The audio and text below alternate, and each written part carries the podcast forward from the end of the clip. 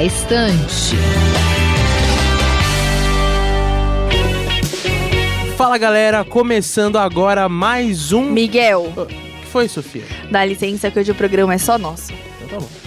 Sofia, não é só um programa, você sabe o que tá começando? Eu acho que é mais um. Na estante! E assim nasceram as meninas superpoderosas, usando seus ultra superpoderes. O programa de hoje vamos exaltar elas, as mulheres. Que podem e conseguem tudo o que quiser. Isso, olha o spoiler, hein? Ah, mas o ouvinte já ia descobrir mesmo. Tá bom. Eu sou Julia Marini E eu, Sofia Villanueva. e está no ar o programa Na Estante. Respeita as mina, toda essa produção não se limita a você. Já passou da hora de aprender que o corpo é nosso, nossas regras, nosso direito de ser. Respeita as mina, Se você gosta de livros biográficos, esse quadro é pra você. Confira agora com a repórter Amanda Caires. Qual é a dica? Qual é a dica? Qual é a dica? Qual é a dica? O Dia das Mulheres está chegando, e para combinar com o tema, a minha dica de livro é sobre uma pessoa que inspira muitas pessoas até os dias de hoje, Diana, a eterna princesa de Gales.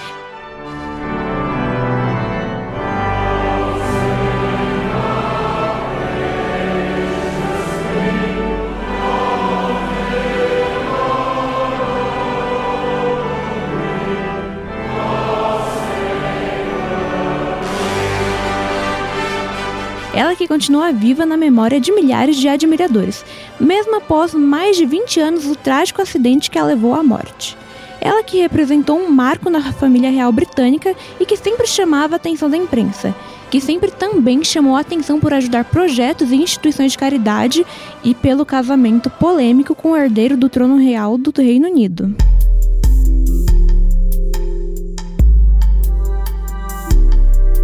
Sua vida gerou livros, documentários, filmes e ela sempre será lembrada. O livro Diana, Sua Verdadeira História foi escrita por Andrew Morton e para desenvolvê-lo o autor contou com apoio e depoimentos da própria Lady Diana e também de amigos e familiares mais próximos. Na biografia, nos é mostrado detalhes de toda a vida íntima da princesa, passando pela infância, o casamento turbulento com o príncipe Charles, a doença e a relação com os filhos e a coroa britânica. Por isso, esse livro é uma boa opção para quem quer conhecer a versão de Lady Di sobre os bastidores da vida dela e a sua convivência com a realeza inglesa. E apesar de ter mais de 300 páginas, ele é fácil de ler e bem interessante. Amanda Caires para o Na Estante.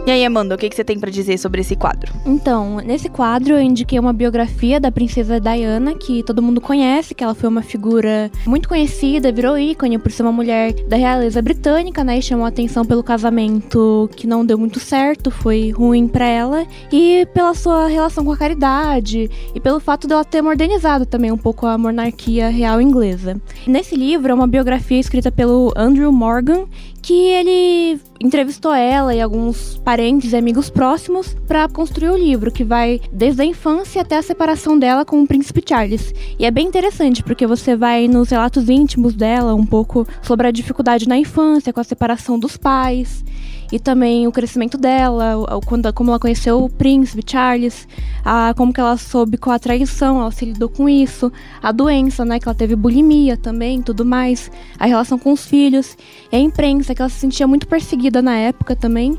Então é mais ou menos isso, resumidamente. E cê tá pensando o quê? Pra falar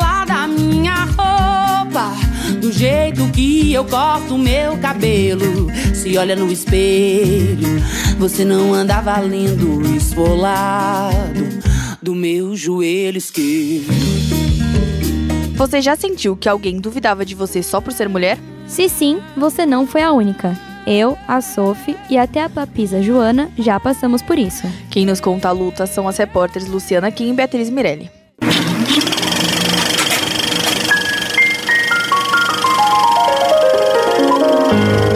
Livros, câmera, ação.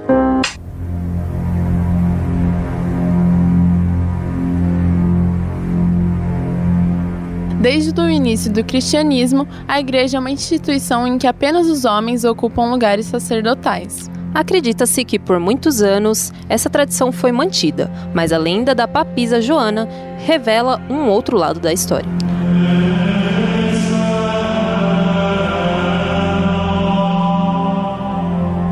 A ideia de que uma mulher teria assumido um cargo sacerdotal aparece pela primeira vez em documentos do início do século XIII, além de crônicas de autores medievais. A escritora inglesa Donna Cross passou sete anos pesquisando e reunindo registros raros sobre o conto. O trabalho resultou no livro Papisa Joana, que inspirou o filme que tem o mesmo nome, dirigido por Sonke Worthman. Bia, eu tenho que admitir que fiquei muito curiosa quando você me contou sobre a história da Joana, e aposto que os ouvintes também ficaram. Então, bora dar aquela resumida na lenda para os livros Câmera e Ação.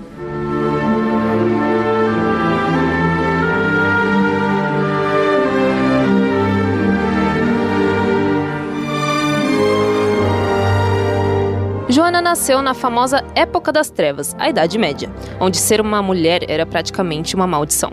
Nesse período, as mulheres eram proibidas de estudar, porque não era visto como algo natural. Escondido do pai, o irmão mais velho de Joana a ensinou a ler.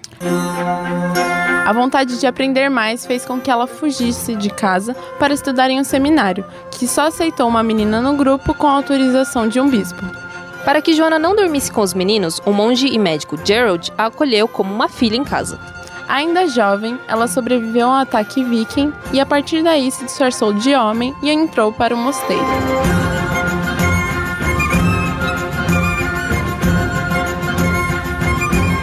Lá, Joana escondeu a verdadeira identidade por anos, tornando-se John Anglicus, nome de um dos seus irmãos.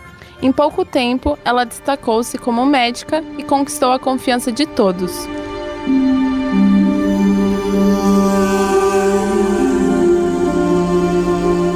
Fama de curandeira espalhada por toda Roma, Joana ou John foi chamada ou chamado para atender o Papa Sérgio II, se tornando médica e porta-voz dele. Quando o Papa morreu, Joana foi eleita por unanimidade para ser o novo Papa.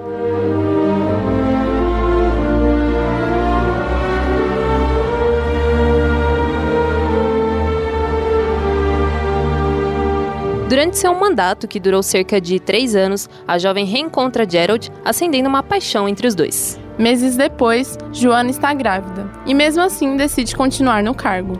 Ela disfarçou a gravidez por muito tempo.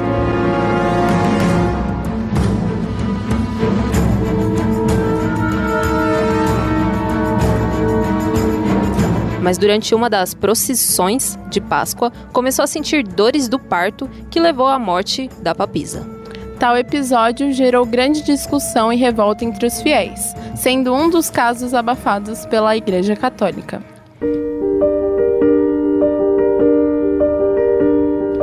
Tem gente que diz ser lenda, tem gente que diz ser uma história real. E até hoje não há provas concretas sobre essa história. O que torna o episódio ainda mais irreal é a existência de um documento da época, assinado tanto pelo Papa Sérgio II quanto pelo Papa Leão IV, o sucessor. Dessa maneira, não teria espaço suficiente entre os mandatos para que Joana pudesse ter ocupado o trono papa.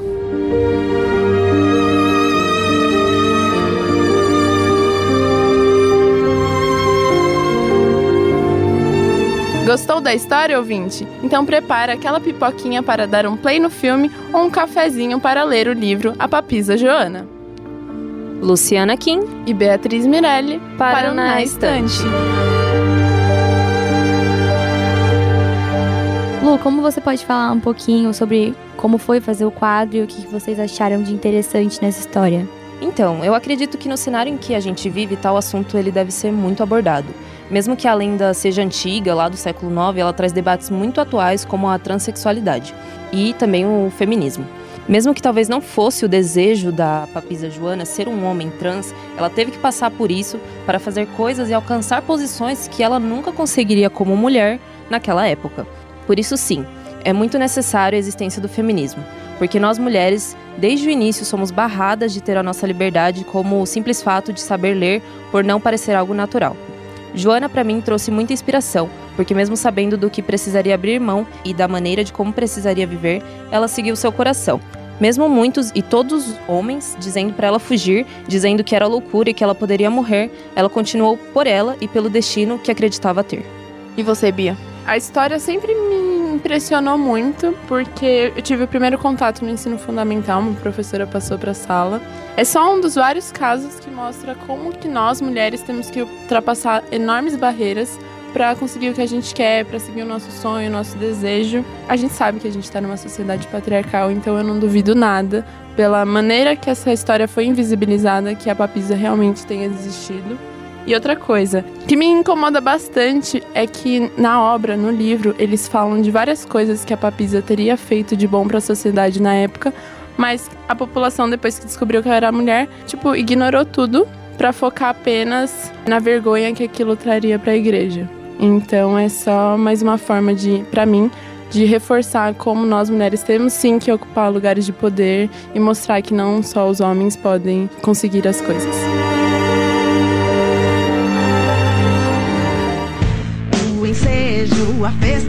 Prendada, ela foi educada pra cuidar e servir.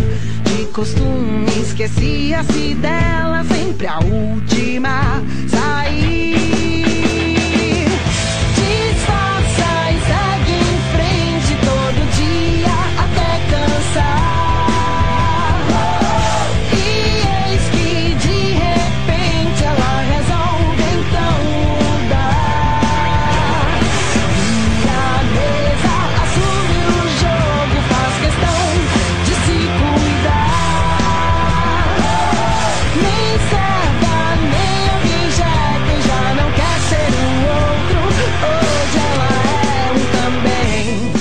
Você, assim como o prior do BBB 20, não sabe o que é sororidade? Ou você nem sabe quem é prior e nem sabe o que é sororidade?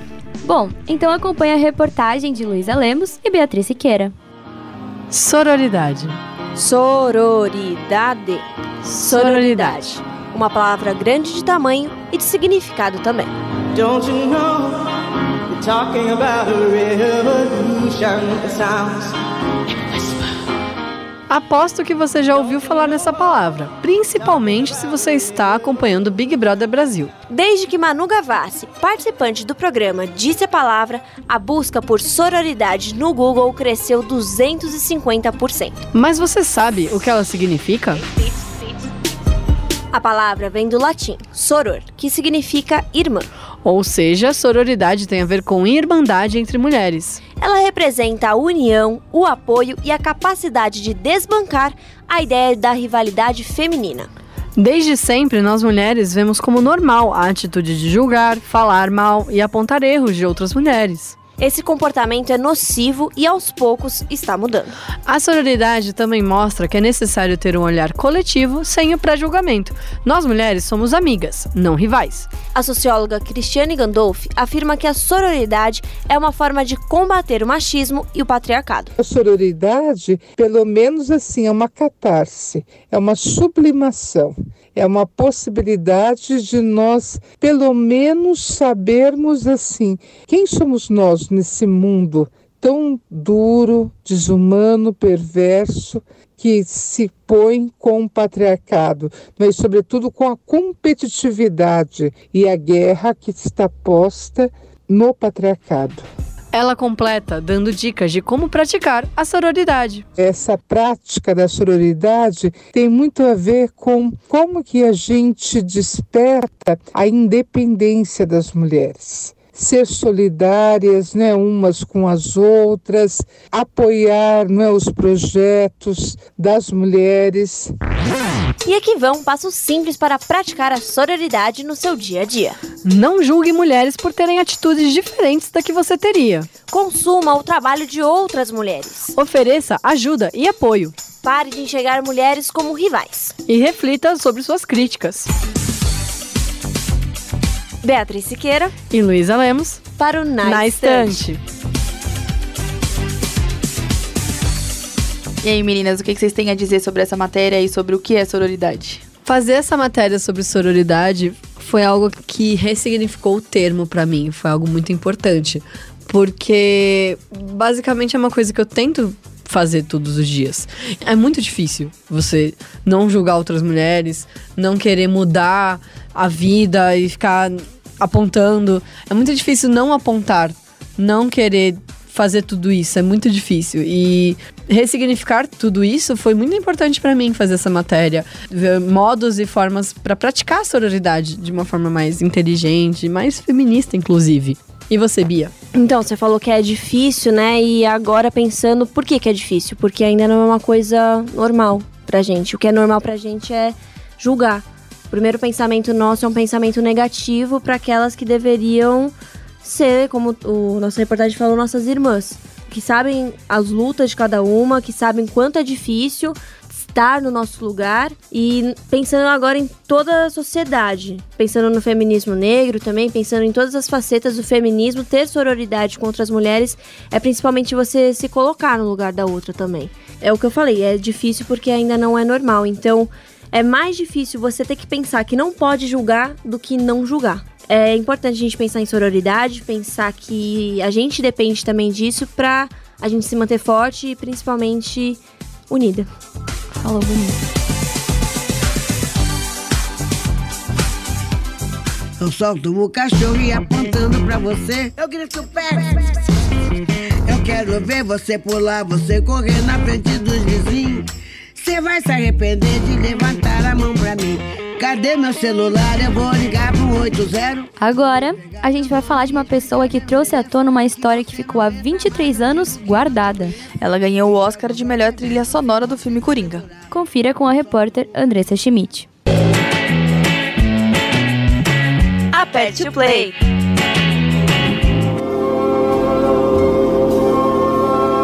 Smile, though your heart is aching. Smile.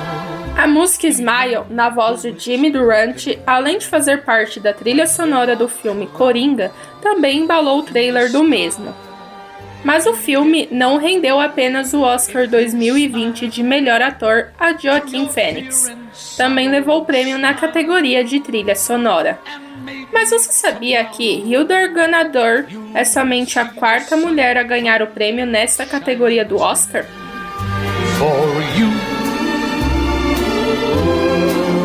Light up your face with gladness high. É isso mesmo. A última mulher que tinha levado a estatueta de melhor trilha sonora para casa foi a compositora britânica Anne Dudley em 1997. Além disso, com 37 anos, Hildur ainda ganhou os prêmios Globo de Ouro e BAFTA pela composição da trilha sonora de Coringa. Em seu discurso no Oscar, a compositora aproveitou o momento para falar sobre a importância da representação feminina. To the girls, to the women, para as meninas, para as mulheres, para as mães, para as filhas que ouviram a música borbulhando por dentro, por favor, falem. Precisamos ouvir suas vozes. we need to hear your voices. E ainda, anteriormente, Hildur já havia sido contemplada com um Grammy e um Emmy por sua trilha sonora de Chernobyl, série da HBO. No Oscar, a trilha sonora de Coringa concorria com 1917, Adoráveis Mulheres, História de um Casamento e Star Wars A Ascensão de Skywalker. Também estão na lista de vencedoras do Oscar para trilha sonora Rachel Portman pelo filme Emma e Marilyn Bergman por Yentl. You smile through your fear and sorrow. Smile. Andressa Schmidt para o Na Estante. You'll see the sun come shining through for you. Andressa, conta pra mim como é que foi fazer esse quadro.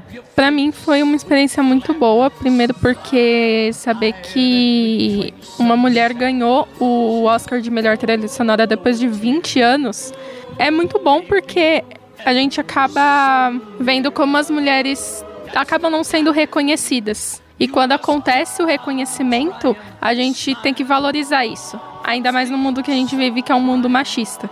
Então foi muito bom saber um pouco da história dela e saber um pouco da história de como é, essa categoria de melhor trilha sonora que somente quatro mulheres venceram até hoje. if you just smile.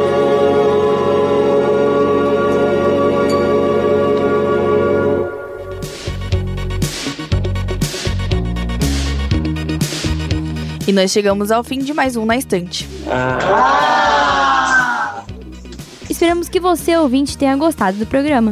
O Na Estante é uma produção dos alunos de jornalismo e rádio TV da redação multimídia da Universidade Metodista de São Paulo. A apresentação foi dela, Julia Marini, e minha, Sofia Villanueva, com participação das mulheres Andressa Schmidt, Amanda Caires, Beatriz Siqueira, Beatriz Mirelli, Luísa Lemos e Luciana Kim. Das mulheres poderosas que a gente tem aqui na redação. A coordenação foi de Julia Marini. Trabalhos técnicos de Léo Engelman e Guilherme Caetano. E orientação da professora Heloísa Frederico e Filomena Salim.